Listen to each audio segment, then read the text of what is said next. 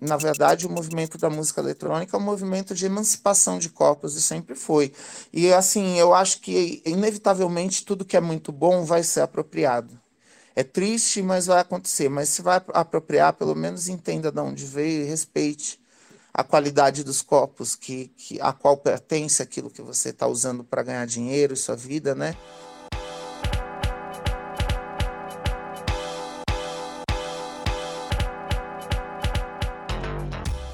Sejam bem-vindos ao podcast Mostra Elas, que nessa primeira temporada, chamada Mostra Elas na Tech, tem o objetivo de ampliar os diálogos em torno dos assuntos relacionados à mulher, arte e tecnologia. Aqui é o espaço para a formação de redes de difusão de iniciativas e pesquisas desenvolvidas por mulheres, além de conversas sobre tecnologia e inovação nas artes, iniciativas protagonizadas por mulheres, empreendedorismo, diversidade e empoderamento. O nosso podcast é uma das ações que fazem parte da Mostra Elas, plataforma idealizada pela Giro Planejamento Cultural, que tem a missão de formar espaços de visibilidade, valorização, formação e difusão de trabalhos de realizadoras brasileiras, além de discutir o papel das mulheres nas indústrias criativas. Quer saber mais? Acesse www.giroplanejamentocultural.com.br barra Mostra Elas. Eu sou Gabriela Rocha. Eu sou Anne Reis e juntas apresentaremos o Mostra Elas na Tech.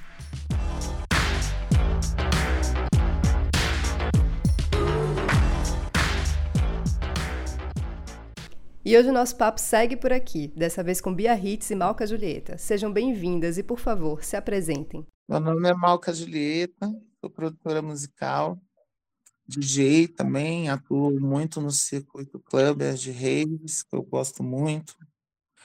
E basicamente é isso, acompanho algumas artistas tocando, é, fazer música, é o que eu gosto. Oi, gente, prazer estar aqui, prazer estar ao lado de vocês. Malca, Anne, Gabi, meu nome é Bia Ritz, eu trabalho com multimídia, transmídia, arte digital, videoarte, moro em Recife, atuo entre Recife e Fortaleza, cidade também da minha família, e estamos aí.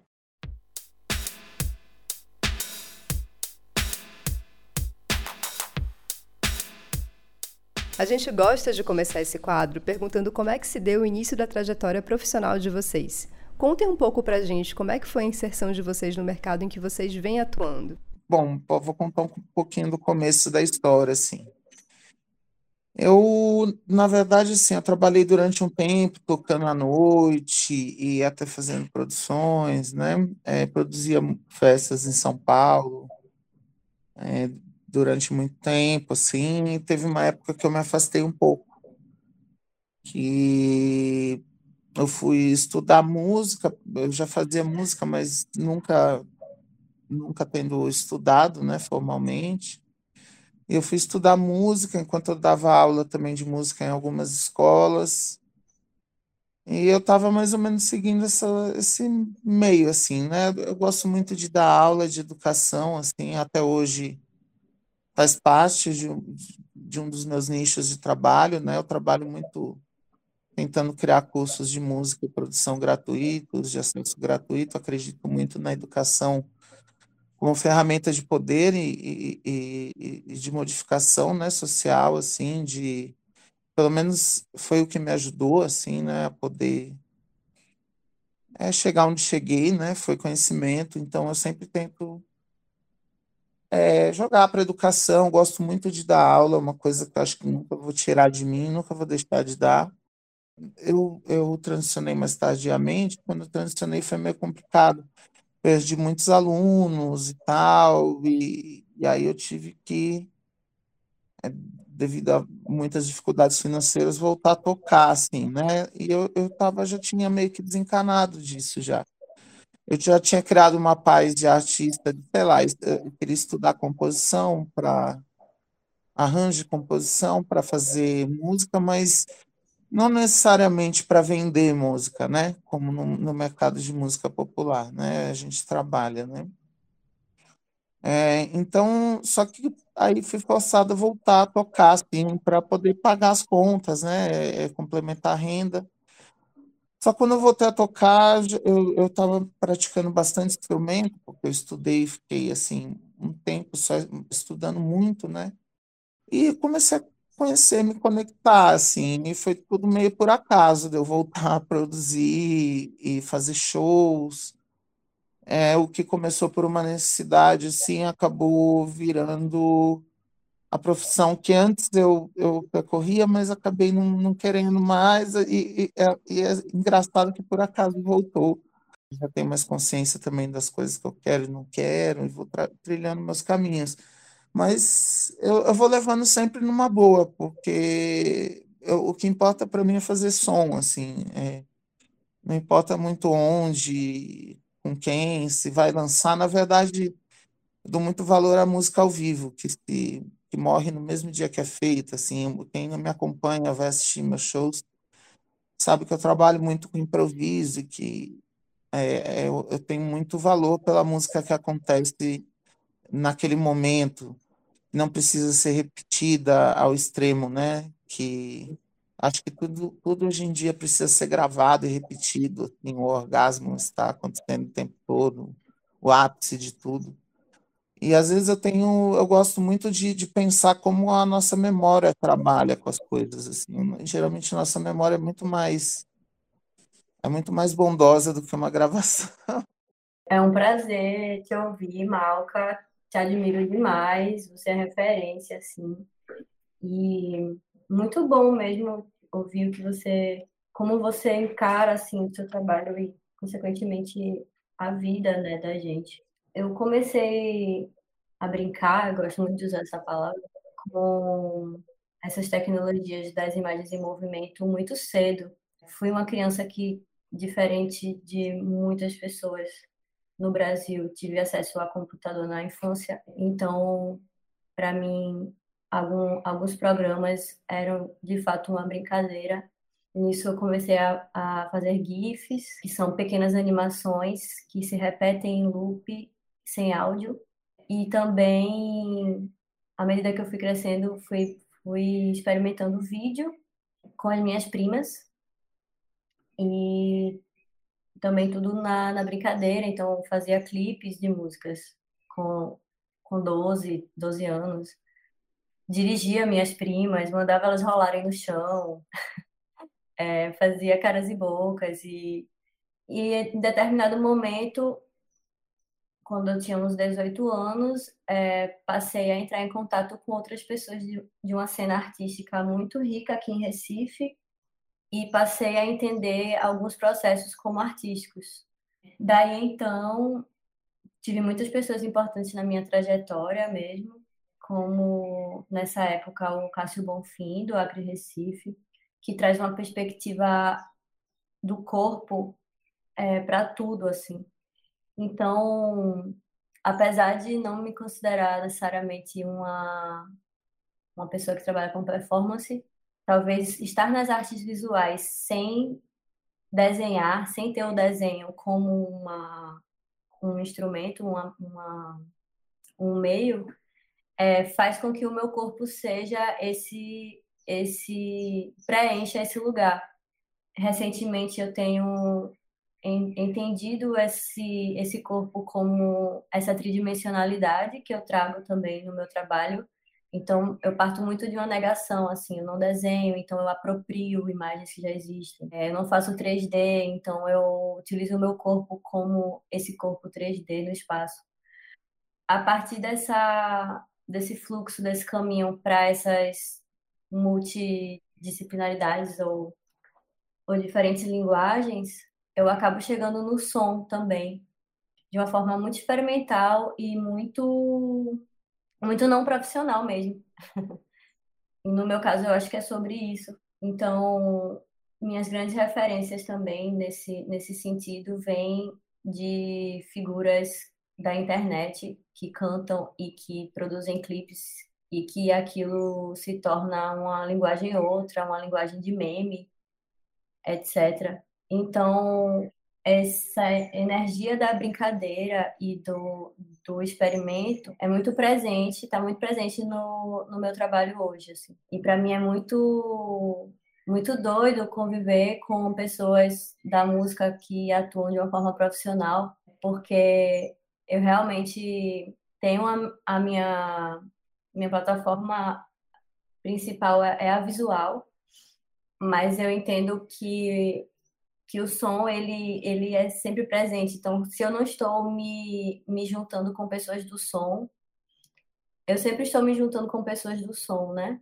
Até por conta também da minha atuação como VJ de eventos. Então, é, é essencial, para mim o som é essencial, assim. E é uma forma de expandir tudo no tempo e no espaço. E ao mesmo tempo eu, eu atuo com visuais, né? Então, minha minha mídia mesmo é o vídeo, é, essas imagens digitais, essas colagens em movimento.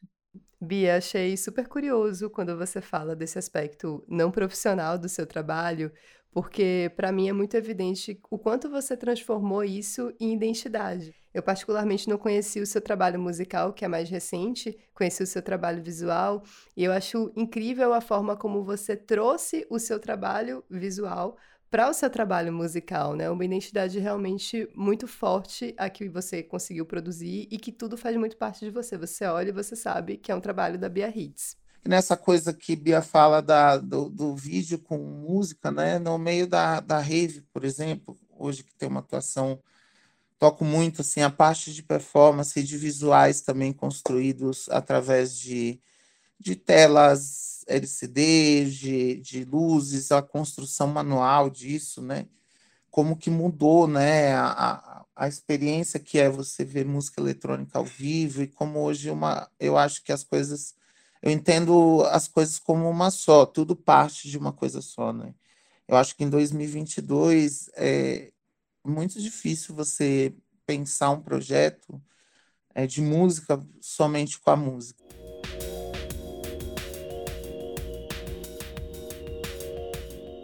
Malca, você que é uma artista multi-instrumentista, compositora, cantora, DJ, produtora musical e educadora, com mais de 20 anos de carreira, quando se deu o seu interesse pela música eletroacústica e de que forma você acredita que ela te possibilita experimentar?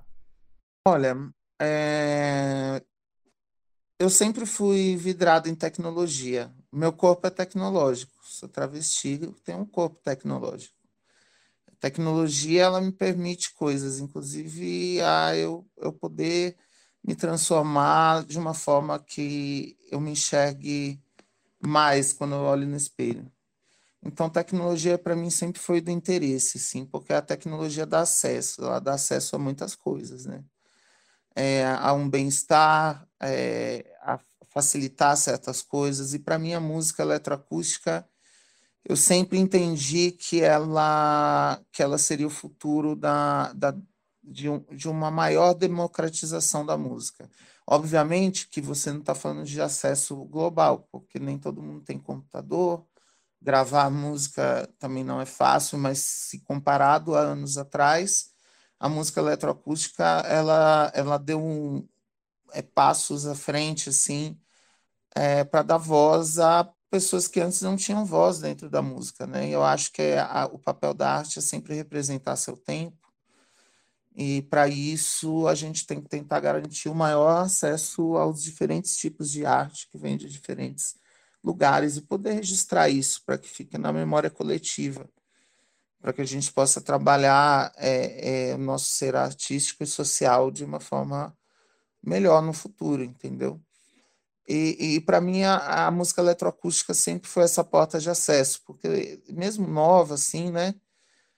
Sabia que um dia esses equipamentos iriam diminuir tanto de preço quanto de tamanho, quanto de dificuldade, porque a tecnologia faz isso, né?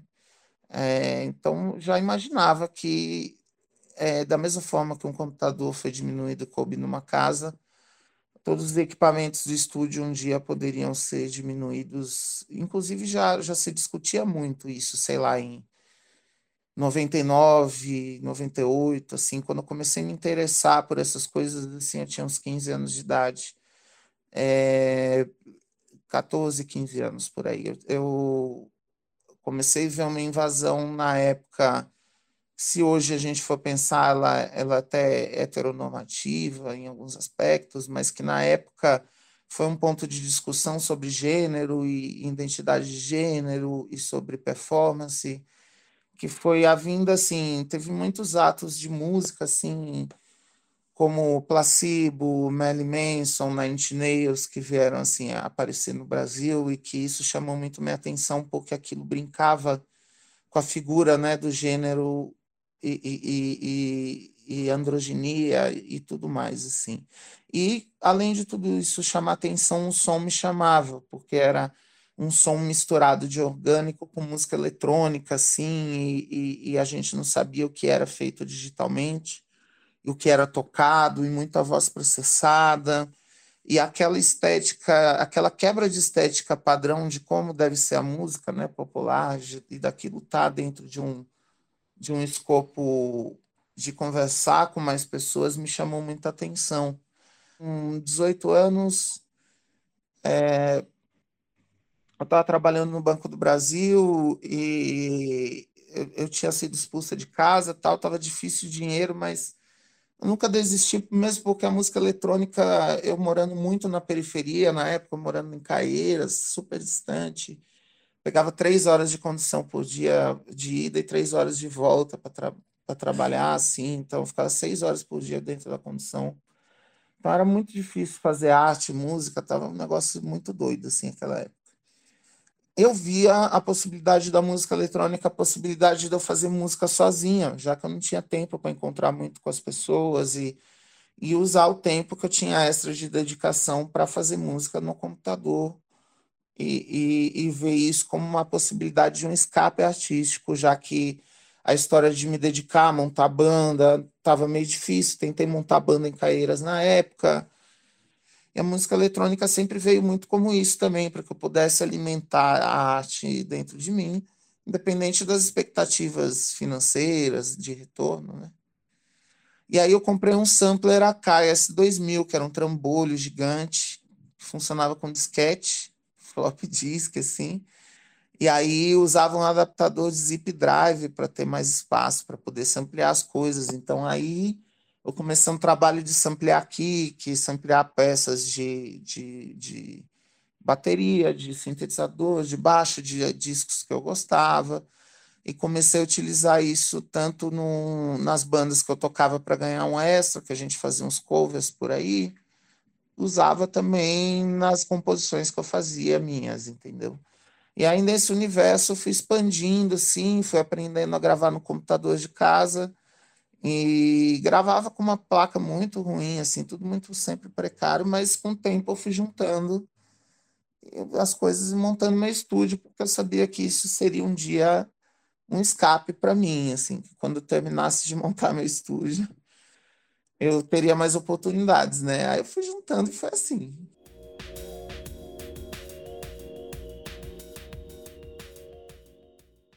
Bia Hits, você é uma artista transmídia que trabalha com imagens em movimento a partir dos universos da internet, cultura pop e digital. No Brasil, é uma das primeiras expoentes em GIF art e com o lançamento do clipe Pátria, você inicia o uso do termo pedagogias do meme. Fala um pouco pra gente sobre esse conceito e de como o meme pode ser um aliado na democratização do acesso à informação. O meme, ele aparece numa memória afetiva, né? Então, quando eu comecei a falar em pedagogias do meme, eu estava entendendo, na verdade, como essas influências atuam no modus operandi de fazer coisas, ou seja, de, de pegar o que se tem e produzir coisas de uma forma para além de um sistema profissional e a partir disso essas coisas que são criadas elas se tornam potências no mundo em que o sério é o profissional e o não sério é o que você faz com o que você tem, sem recursos. Entender esse não sério como, na verdade, algo muito sério foi uma transição, inclusive, de observações do cenário político brasileiro também, por exemplo. Então, acho que também esse conceito foi influenciado, por exemplo, num departamento que existia ou existe ainda, não, não sei mais, do daquele parlamentar Kim Kataguiri, que é de um desses partidos da direita brasileira que sempre mudam, mas na época era o MBL. E na época saiu uma matéria de que ele tinha um departamento só para fazer memes dentro do gabinete dele.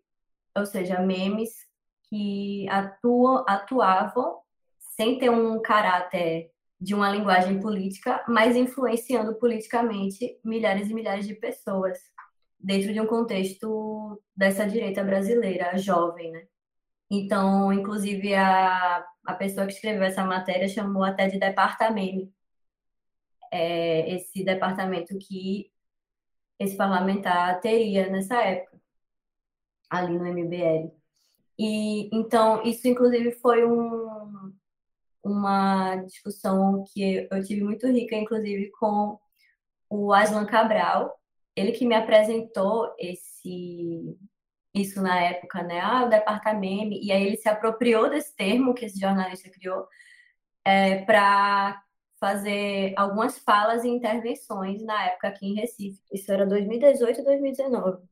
E aí ele começou a discutir mesmo que era o departamento, como, como a pandemia entrou, isso não chegou a virar um grupo de estudos como ele queria, mas acabou virando outras coisas, né? E aí nisso, em 2019 também, eu vou para São Paulo e faço uma, uma performance como uma intervenção dentro de um evento no Auditório de Filosofia da USP, em que uma amiga a Denise Nuvem é convidada e a Denise tem um grupo de experimentação sonora que se chama Vampiras Veganas, que é uma banda sem formação fixa que é totalmente faça você mesmo, grava com celular, inventa coisas na hora, uma coisa bem freestyle de pessoas que não cantam e pessoas que não tocam nenhum instrumento também. Isso é o Vampiras Veganas. E aí, nesse momento, a gente se apresenta junto. E durante essa viagem, a gente desenvolve a letra dessa música, que se chama Pátria, né? E faz essa apresentação lá nesse evento. E aí, nesse trabalho, que é um videoclipe, eu experimento uma linguagem que que estava sendo muito utilizada na internet, que é para você upar um vídeo no YouTube, é, até então você precisava ter um arquivo de vídeo, né? Agora não, o YouTube já está mais integrado a plataformas de streaming de música e não tem mais isso. Mas o que as pessoas faziam? Queriam subir uma música no YouTube e faziam um vídeo como se fosse uma apresentação de slides, assim. E aí você bota assim, Roberto Carlos, uma música antiga lá do Roberto Carlos, e aí um fã pega aquela música, sobe no YouTube e aí vai colocando imagens bem literais do que está sendo dito na letra. Então, céu azul, parece um céu azul. Mulher loira, parece uma imagem de uma mulher loira. Tudo apropriado, imagens apropriadas de internet mesmo, né? Nessas produções bem. produções caseiras. E aí eu utilizo essa linguagem nesse clipe, no Pátria, que é uma, uma letra que ela é crítica a, ao cenário político brasileiro no geral mesmo, né? Então, na época o, o museu o, o museu do Rio tinha tinha pegado fogo ou sido incendiado, né? Entendendo como um, um crime ao patrimônio público esse descaso. Então, uma das partes da música fala: me chama de museu e taca fogo em mim. Me chama de museu e taca fogo em mim. Taca, taca, taca, taca, taca, taca fogo em mim. E aí é um brega funk, né? E eu também me aproprio de um, uma base gratuita que eu encontro no YouTube para fazer.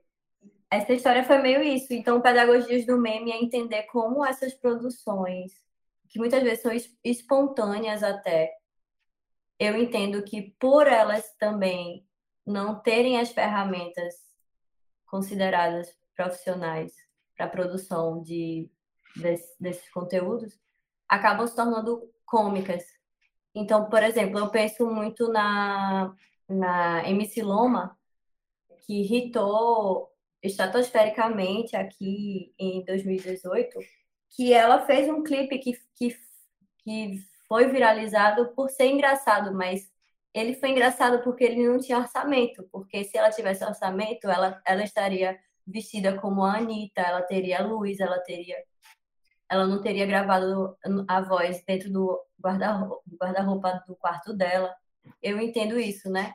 Que no Brasil as produções periféricas de pessoas racializadas, elas elas muitas vezes são levadas ao cômico e essas pessoas também se apropriam disso, né?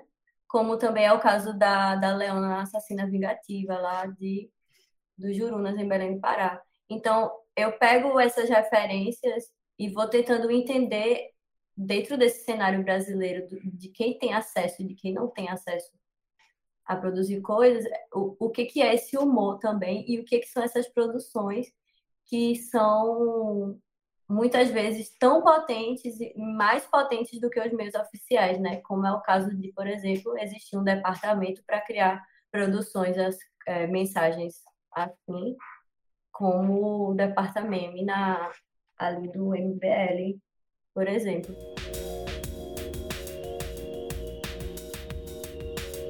Malca, você é fundadora da Trava Business, primeiro selo musical brasileiro totalmente focado em produções de artistas transexuais.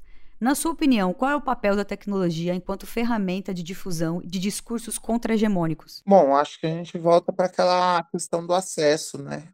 Envolvendo a tecnologia, a música eletroacústica, inclusive, né? É, o que a gente fez na gravadora foi basicamente gravar tudo com música feita essencialmente em computador, com alguma coisa de instrumento orgânico que a gente decidisse gravar. Todos os clipes foram feitos com uma câmera na mão e uma pessoa na frente da câmera.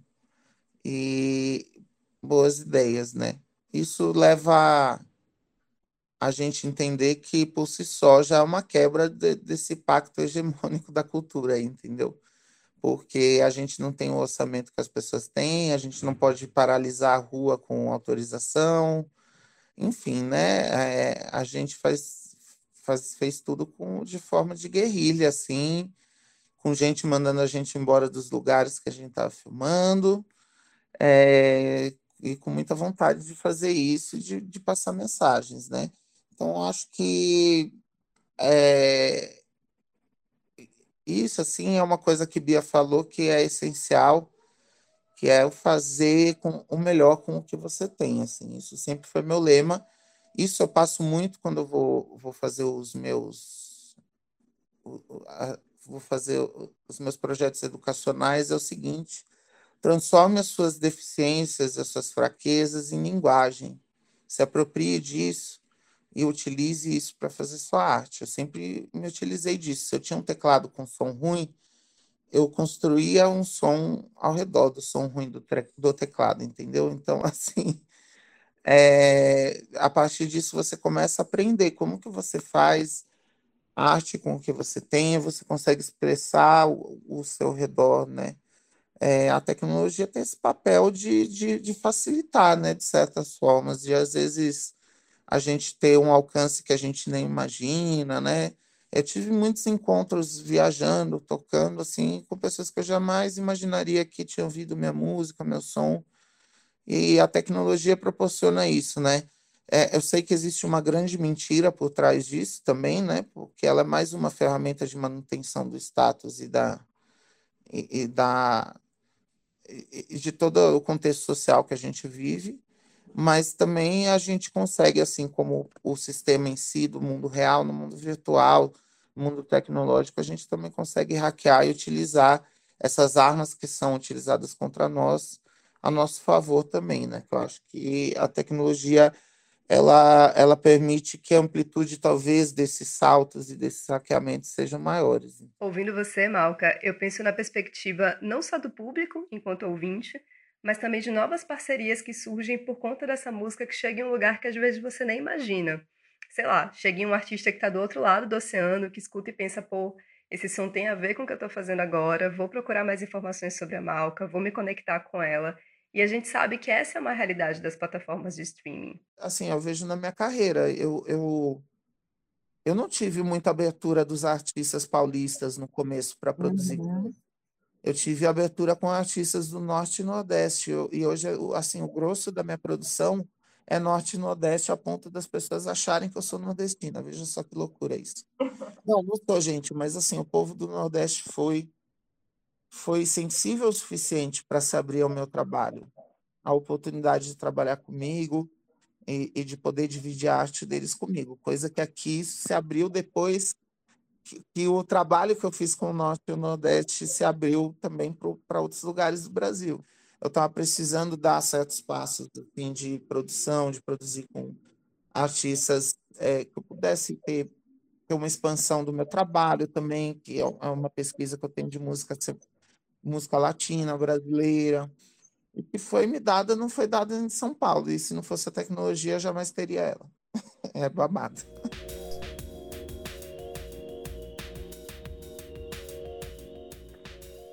Bia Hits, em 2020, você lançou como parte do programa Pivô Satélite, curado pela Jane Lima, o álbum sonoro visual Web Specific Eu Não Sou Afrofuturista. Esse trabalho marca sua pesquisa atual que busca fugir desse carimbo para pensar em outras ancestralidades ameríndias e realidades que não estejam necessariamente atreladas ao tempo futuro. Por que você acha que esse rótulo afrofuturista é tão facilmente atribuído aos artistas negros contemporâneos, sobretudo aos artistas negros contemporâneos que trabalham com tecnologia? É complexo, né? Eu acho que é muito sobre esses fluxos que a própria Malca estava falando sobre territorialidade, assim. Os conceitos, eles, eles vêm muito desses centros.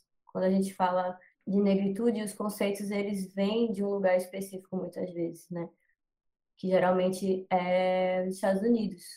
Eu falo de centros porque no Brasil a gente tem o Sudeste como centro, né? Então, só para dar um exemplo, assim, que, que eu, eu tento sempre trazer. É, o brega recifense, que hoje é um gênero eletrônico praticamente mais tocado, o brega, ele, ele ao ir para o Sudeste, ele ganha esse nome de brega funk. Mas eu entendo o brega, o brega aqui de Recife muito mais ligado ao norte do Brasil mesmo é, do que é um funk carioca. É, mas claro que a galera pega a cultura de periferia e relaciona tudo à referência que, que se tem, que é das, das favelas cariocas, né? Mas para mim, isso... E enfim, eu vejo o, o brega recifense e o eletrônico, porque não só... Não, não tem mais... Não tem só um tipo, né? mas eu vejo como uma cultura muito mais próxima do, da cultura do, do Tecnomelody, do, do Tecnobrega paraense e tal. Mas, enfim, para mim, esse questionamento do eu não sou afrofuturista vem também de um, um incômodo parecido, que é essas nomenclaturas que são dadas a partir de fluxos que vêm de fora e que a gente apenas aceita quando chegam aqui dentro. Então, de fato, para mim, o afrofuturismo tem várias coisas que me incomodam. É, e não só a mim, depois que comecei a pesquisar, eu vi que tem outros pensadores é, negros e pensadores de África que têm uma outra visão também das coisas, como Bonaventure Ndikung, que é um, uma pessoa muito importante assim no, no, no cenário internacional de arte contemporânea negra, que tem que, por exemplo, futurismo, né? Esse termo futurismo de onde é que ele veio? Por que, a gente está usando ele tanto, assim? E quando a gente para para ver, pesquisar e ler, enfim, futurismo foi um movimento fascista, né? Orgulhosamente fascista, um, movimento estético que se origina na Itália, atrelado ao governo fascista. E que quer, queria dizer o quê? Justamente, e enfim, isso a gente aprende na escola também, quando a gente passa ali, né, por esses movimentos, é a superação da máquina em detrimento à natureza. Então, é, eu tenho muito essa coisa de tentar ir no X das, da questão das coisas. E, às vezes, quando eu chego no X da questão das coisas, elas, elas me parecem muito inaceitáveis. E aí, quando eu fiz esse trabalho, né, também estava questionando nossas concepções de tempo, porque por trabalhar com com as tecnologias da internet, eu sou muito colocada nesse lugar de que eu estou fazendo futuro, só que eu estou usando coisas do presente, não estou falando. E estou falando sobre coisas que, inclusive, são do passado, assim. E aí eu comecei a. Comecei a ler também sobre outras percepções de tempo de outros povos que não os, os, os europeus. E existe um outro tipo de valorização e concepção mesmo do, de outras temporalidades e essa obsessão pelo futuro que a gente vive, que é uma obsessão capitalista, que é uma obsessão industrial, que é uma obsessão que mata os povos indígenas, né? que destrói os rios, que destrói tudo, é uma obsessão que eu realmente não me vejo fazendo parte, né? Acho que se apropriar das máquinas que existem é diferente de achar que elas vão salvar o mundo ou de achar que elas é, estão numa hierarquia superior a outras tecnologias que não as da máquina. Isso foi um processo muito muito forte para mim, também conceitualmente, é, esteticamente, eu associo muito a vivências numa espiritualidade de terreiro, principalmente da dessa religião que se, se constitui aqui em, mais em Pernambuco, Paraíba e Rio Grande do Norte, que é a Jurema Sagrada. E aí é isso, né? Tecnologia, para mim, é, apesar de me associarem tanto à máquina eu não estou ovacionando a máquina, eu estou utilizando ela como uma ferramenta, assim como qualquer outra, sabe? Então é babado isso, porque todo esse cenário de Wakanda, das naves voadoras voando o mundo, é, um, é um, uma ideia vendida por Hollywood há muito tempo, né? E que muitas vezes é, existem várias armadilhas aí que a gente cai como Brasil, que a gente cai como pessoas racializadas e que a gente cai como, como pessoas que não estão nesse centro e que acabam sendo deglutidas por uma homogeneização mesmo das nossas produções.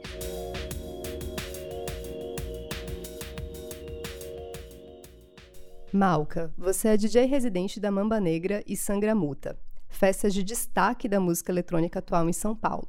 Nos últimos anos, o cenário do eletrônico em São Paulo passou por transformações estruturais, migrando dos clubes para outros territórios urbanos.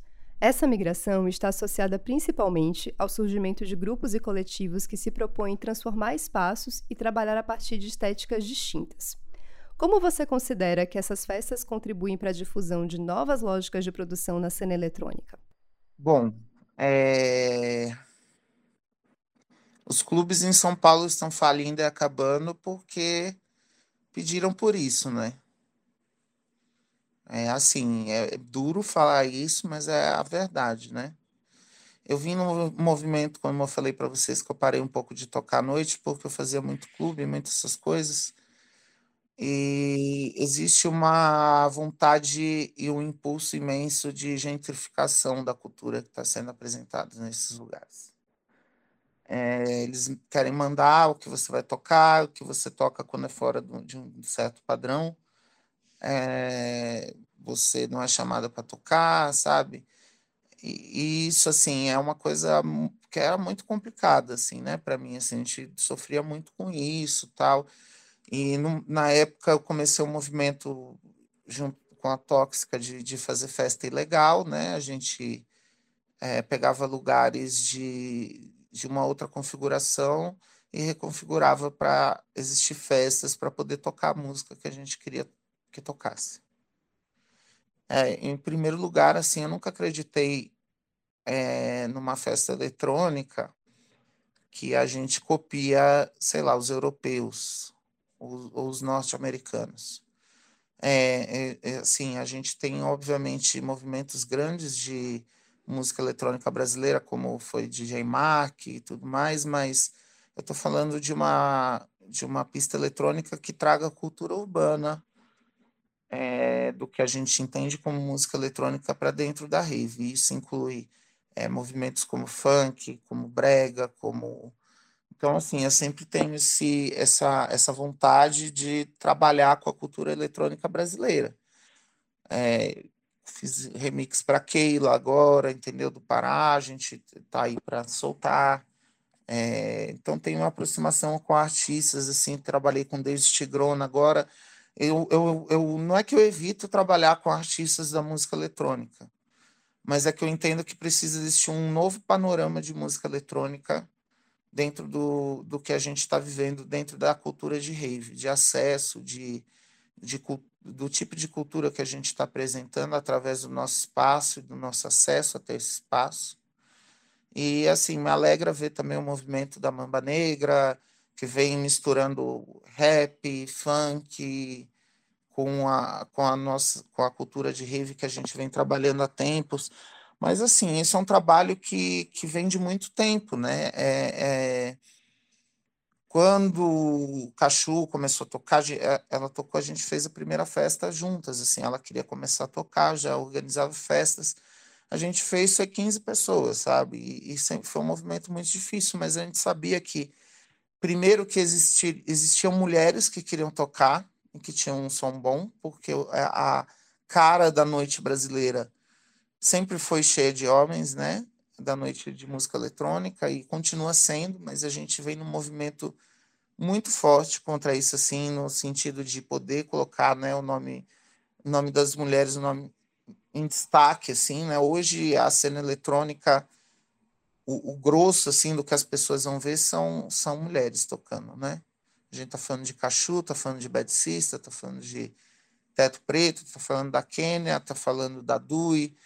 É, e por felicidade é, já não é mais uma quem hoje as DJs querem mais ver já não é mais uma hegemonia branca que assim é, os melhores DJs já não são não são brancos entendeu então assim é, é houve um, um esforço coletivo para mudança porque ela era necessária, porque antes você não via travestis tocando nos clubes.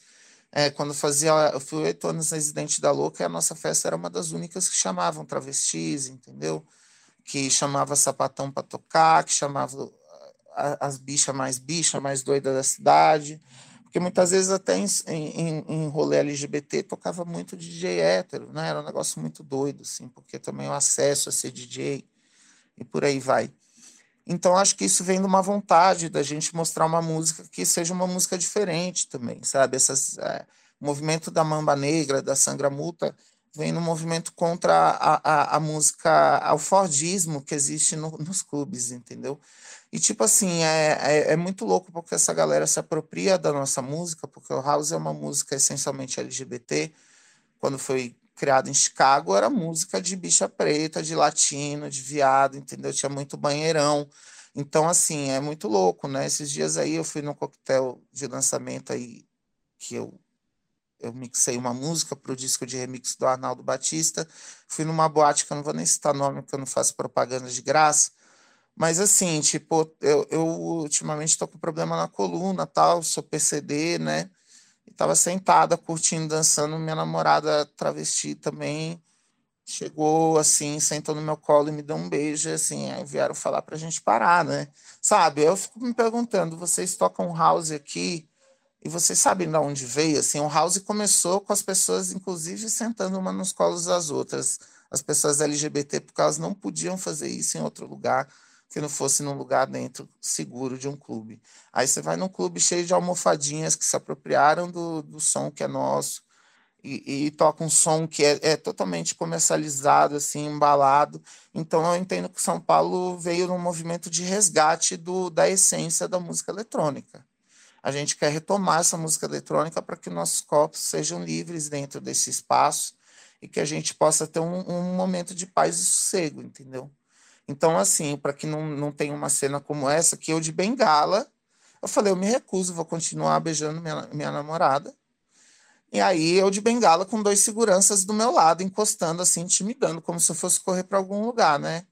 Assim, é, para mim isso é a destruição total do que é a música eletrônica, sabe? Essa coisa de champanhe com foguinho, esse caralho é quatro aí que inventa por aí.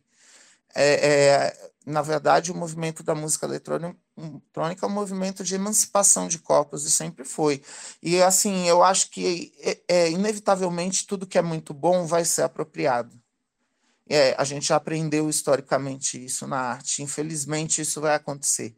É triste, mas vai acontecer. Mas se vai apropriar, pelo menos entenda de onde veio e respeite a qualidade dos copos que, que a qual pertence aquilo que você está usando para ganhar dinheiro e sua vida, né? É, você tem que respeitar de onde veio e saber de onde veio. Se você não sabe, você não tem direito de estar tá ganhando dinheiro em cima disso. Então, assim, esse movimento da música eletrônica ele vem para destruir esse tipo de pensamento conservador, higienista, que, que sabe, que não aguenta ver duas travas se beijando no rolê, entendeu? Te ouvindo aqui, é, eu penso, é porque eu acompanhei muito é, esse movimento de festa de rua. E esse movimento de festa de rua, ele surge até por uma não identificação que a gente não tem nos clubes, assim. Então você pensa assim, agora vou, vou até inventar um nome aqui, porque a gente não pode falar marca, né, nomes. Então, assim, você entender que você não pertence ao a DEMEB, ao Café de entendeu? A gente não consegue fazer uma festa nesses lugares. E aí é um movimento de festas de rua que você faz uma festa gratuita, você ocupa espaços que antes não eram ocupados, você ocupa as praças e você faz uma festa para todo mundo. E a festa acontece num domingo, as festas acontecem em outros horários, em outros dias, e isso vai de contra com o que é uma uma ideia de, de clube, que as pessoas iam até pelo nome do clube. As pessoas estavam indo nessas festas por, por quem frequenta, ou qual é esse clube, aonde fica, e de repente a gente está indo pelo som e a gente está indo pelo lugar que a gente se identifica. Esse movimento de festa de rua, a gente tem um protagonismo até de produtoras mulheres, que aí você vê que vem a Mamba Negra, de produtoras, porque é o quê? Você tem espaço para produzir e para colocar o seu trabalho. A gente tem um espaço para ser ouvida.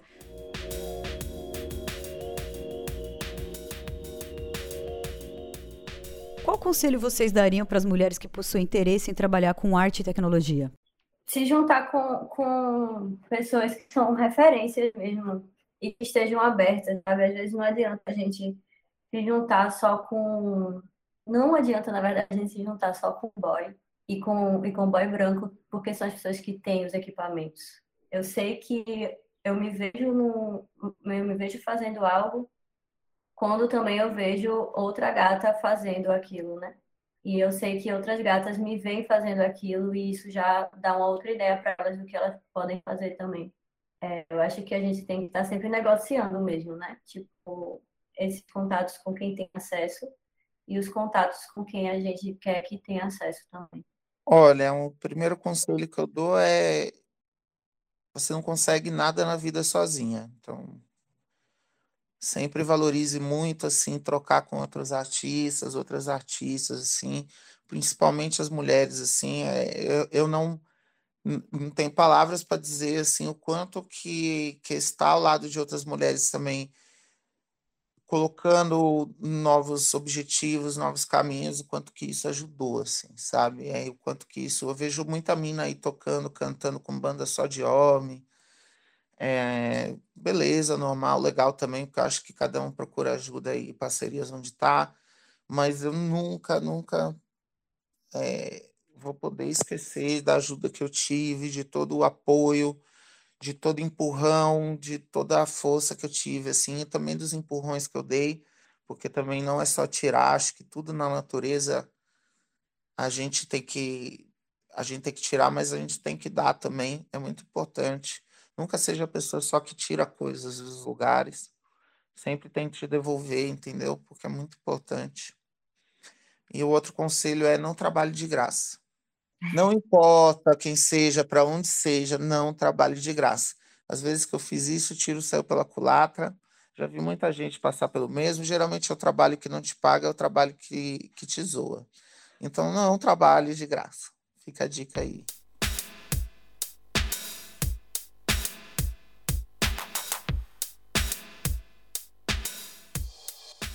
Chegamos no momento do Elas Respondem, quadro onde você, ouvinte, tem a oportunidade de fazer uma pergunta para as nossas convidadas. A primeira pergunta é do Ciro Fico para Malca. Quando falamos de tecnologia, normalmente nos limitamos a pensar nas tecnologias digitais, que ainda são bem inacessíveis em boa parte dos grupos sociais minorizados aqui no Brasil. Como você entende essa questão? Quais outras tecnologias você enxerga potencial e que não se limitam a adquirir determinada máquina de ponta? Acho que tem várias maneiras de se fazer arte, de se pensar tecnologia, né? É, o, o, violino é uma tecnologia milenar, né? É, o que, que é tecnologia, né? O, o, é só a tecnologia de ponta, né? Porque existe a gente quando fala em tecnologia, em, em a gente está falando de técnica, né? De a gente está falando que coisas que não se aplicam somente à tecnologia do eletrônico, do digital, né? A tecnologia é a forma como você cozinha melhor sua comida, é uma tecnologia, entendeu? É um conhecimento que vai sendo aprimorado e, e você vai utilizando e, e sim, há como fazer arte sem essa tecnologia. Olha lá, vai no meu Instagram, eu não sigo mais ninguém, não tenho Twitter, não tenho TikTok. Eu tomei essa decisão por mim, assim, que eu não quero ser essa artista. Ao máximo, assim, eu acho que eu não, não quero vender minha alma para a internet, assim, não porque eu odeio a internet, eu gosto da internet. Só não gosto de expor minha vida na internet, de ser a artista que vai vender minha imagem ao extremo. Se alguém quer que eu faça publicidade e gostar da minha imagem de artista como ela é, ótimo, assim, mas eu estou fazendo música de um jeito que assim, ó, quem quiser ouvir, ouve minha música, quem não quiser, tá bom, tá tudo bem também. Acho que não é obrigação eu enfiar a goela abaixo minha arte na, na goela de alguém, assim, ó, enfiar ela lá e falar, ó, você vai gostar sabe? Essa coisa de ficar insanamente pagando marketing, né? De ficar divulgando assim. Eu, eu procuro na minha rede social não, não enfiar tudo na cara das pessoas. Tem muito do meu trabalho que as pessoas não conhecem se não vão atrás. Mas não, mas não é. É porque eu acho que é, é, tá toda hora sendo enfiado na cara das pessoas. Eu posto uma vez uma coisa, duas, e, e tá bom assim, sabe? E tá lá, eu tenho meu link com o meu trabalho, quem se interessar mais profundamente, vai lá, eu estou querendo criar uma outra relação de tecnologia, arte e de como as pessoas consomem meu trabalho e, por consequência, o que o meu trabalho quer dizer também, né? E, e acho que você tem como fazer música com tecnologia fora do computador, é o que eu estou dizendo. É, muito do meu trabalho na música eletrônica, eu amo a música eletrônica hoje nesses meios que a gente criou para isso, é o fato de eu poder fazer improviso e tocar músicas que eu nunca vou gravar, entendeu? Que não estão gravadas e as pessoas têm ido nos shows, entendeu? É, e, e, e, tem programa internacional de fora que queria me chamar para ir tocar e falou que não podia porque não tinha nada gravado. Eu falei, é, todos os lugares me colocam no meio para gravar, por que, que vocês não gravam pela primeira vez? Por que essa necessidade de ter algo assim? no fim do, do, dia eu vou gravar com eles sem ter tido gravado antes essas sessões de improviso.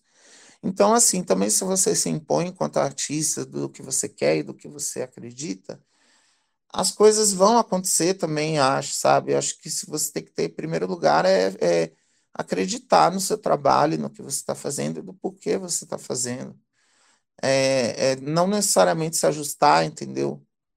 a, um, a uma rede social, a uma tecnologia. É, nem todo mundo se dá bem falando em frente à câmera. Eu sou uma dessas pessoas e, assim, eu acho que no momento que eu me conformei com isso, que entendi que eu não vou ser essa pessoa, isso me deixou mais forte, deixou minha arte mais forte também. E as pessoas que assistem ela também, porque elas começaram a entender isso também. Eu toco com a Jupe, a Jupe é uma, das melhores comunicadoras de internet que eu conheço. E assim, não adianta querer me equiparar ela nisso, assim, até pela minha geração ser diferente. E tá tudo bem também, entendeu? É sem reclamação, eu acho que é só uma questão de aceitação própria e de saber que, obviamente, se você não estiver na internet todo dia, vai ter consequências. Eu sei que tem consequências para o meu trabalho, para o meu valor mensal, o quanto eu consigo tirar enquanto artista. Eu poderia, talvez, ser mais blogueira? Poderia. Mas é isso também, não sou, sinto muito pro mundo, entendeu? A segunda pergunta é da Ananda Freitas para Bia Hitz. Como você se sente nessa trajetória de multiartista em uma sociedade que pauta tão fortemente a especialização e a validação institucional? Nossa, eu tenho pensado muito sobre isso. Inclusive, esse final da fala da Malca bateu muito em mim aqui. Senti demais porque é uma pressão muito grande, é uma pressão muito grande de tudo isso que a gente já estava falando, né? Dessa, dessa obsessão, dessa obsessão pelo novo, dessa obsessão pelas máquinas, e aí você sendo uma artista que trabalha com digitalidades, Parece que você tem que saber fazer tudo e tudo tem tutorial na internet, então porque você não está aprendendo, todo mundo parece que tem que aprender a fazer 3D, todo mundo parece que tem que aprender a programar, todo mundo parece que tem que aprender a produzir som, inclusive no meu caso assim, continuo não produzindo som, continuo fazendo parcerias nesse sentido e produzindo outras coisas, composição, enfim. Nossa, e aí no, no, na área que eu atuo também parece que todo mundo tem que fazer realidade virtual, todo mundo tem que fazer realidade aumentada, todo mundo tem que estudar videogame, todo mundo. Assim, eu tô exausta, eu tô exausta e eu não vou aprender, eu não vou aprender. E parece que é uma luta, assim, porque como a gente é enquadrada em determinadas linguagens para poder entrar em mostras, para poder entrar em curadorias, para poder entrar em projetos, parece que a gente precisa só fazer aquilo e precisa ser o que as pessoas acham que é o melhor naquilo, que é fazer tudo. E de fato, hoje a gente pode fazer tudo, mas cada pessoa tem o seu, seu próprio tudo. A gente tem, cada pessoa já faz seu próprio tudo, sabe? Tem sido bem, bem exaustivo mesmo, porque a gente fica vendo assim a, a galera que trabalha com tecnologia em outros países e tal, porra, é tudo muito mais fácil. É, é muito mais fácil você comprar um software de 3 mil euros. É muito mais fácil você pagar um curso de, sei lá, tantos dólares. Realmente, eu acho que, que a gente precisa sair dessa pressão que a gente mesmo entra e que a gente mesmo alimenta também, assim, enquanto sociedade. É, e eu não vou fazer tudo, não vou me utilizar de tudo que está disponível, porque eu sou humana e eu sou artista. Então, se eu quiser pegar uma folha de papel e escrever uma poesia, eu vou estar tá fazendo o que, o que eu faço, que é poética, que é, que é sensibilidade, que é. Enfim, isso é um assunto que, que eu tenho pensado bastante mesmo. Inclusive, estava até escrevendo sobre isso antes de, de entrar aqui com vocês. Porque, de fato, a gente não pode cair nessa armadilha também, né? Tipo, essa armadilha de que está tudo disponível, então a gente precisa arcar com tudo também.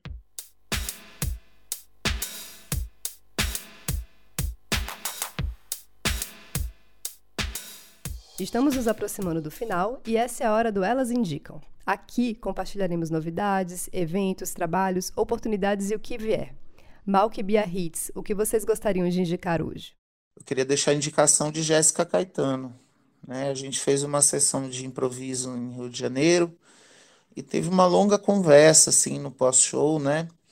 E Jéssica é uma pessoa assim que ela escolheu viver no sertão, entendeu? Sertão da Paraíba, assim, escolheu isso com consciência, né? Sabendo que seria mais difícil para ser contratada, fora da região dela, mas ela também entendeu a importância dela estar na região dela. Me contou a história sobre São José do Egito, sobre as sete cidades, né? Que, assim, o povo lá que nasce lá é chamado de poeta, de como a conversa é em poesia. E Jéssica é memória viva de uma história brasileira é, é, que é muito bonita e que é muito importante para que a gente tenha, assim, né? Tanto nas músicas dela, como no trabalho dela que ela faz de educação na região dela, repassando essas histórias para as crianças. A história da alimentação, assim, ela me contou uma história muito bonita sobre como o arroz vermelho na região dela, né? A luta, assim, por falar sobre que ela tem dentro da região dela com relação à alimentação, que o, o arroz vermelho foi proibido até por lei, até hoje tem esse decreto no município dela, porque quando importaram arroz branco, teve essa colonização da alimentação também, né? A gente não pode esquecer. Foi proibido o arroz vermelho, muito mais nutrientes, de muito mais qualidade, né, da região dela, que hoje a gente vê retomar os espaços, né, da nossa comida, da nossa mesa diariamente, mas com muita luta, porque é, saiu de lá, da terra dela, e, e, e foi tentado, é uma comida que foi tentada ser exterminada. A comida é uma luta muito, muito real que ainda acontece em várias regiões do país, é, sobre esse tipo de colonização também da alimentação, do que a gente deve se alimentar, de como a gente vive. Acho muito importante conhecer Jéssica, porque Jéssica tem um trabalho incrível falando sobre a região dela e de vivenciando isso, né? Que é o mais importante, assim, podendo mostrar para o Brasil todo. Ai, gente, eu fico até nervosa, porque é tanta gente boa, assim. Eu indico conhecer mais o coletivo Carni, com I, daqui, de, de Recife, região metropolitana. Tem muita gente chique que faz parte. Musicalmente, eu continuo ouvindo muito Afoito, que é uma bicha que começou do zero e que tem muito potencial, muita presença de palco e, e que eu boto muita fé no trabalho, na, na poética. Tem muita gente no Ceará também muito boa, a, o trabalho da Amorfas, que também trabalha com, com colagem, com audiovisual e que eu tenho gostado muito. Por aí, eu tenho observado muito também essas movimentações ali, Rio Grande do Norte, Ceará, me reconectando. E a Jéssica é maravilhosa, amiga também. E daqui de Pernambuco, viu? Daqui de Pernambuco. Pegando o gancho da Malk e da Bia Hitz, eu e Anne indicamos a exposição da pintora, escultora, desenhista e artista multimídia Ana Maria Maiolino, Vida Corpo. A mostra estará em cartaz no mês de maio no Instituto Tomiotaki, em São Paulo, e trará desde experimentos antigos até produções criadas ao longo dos últimos dois anos de pandemia, quando o artista ficou completamente isolado em seu ateliê.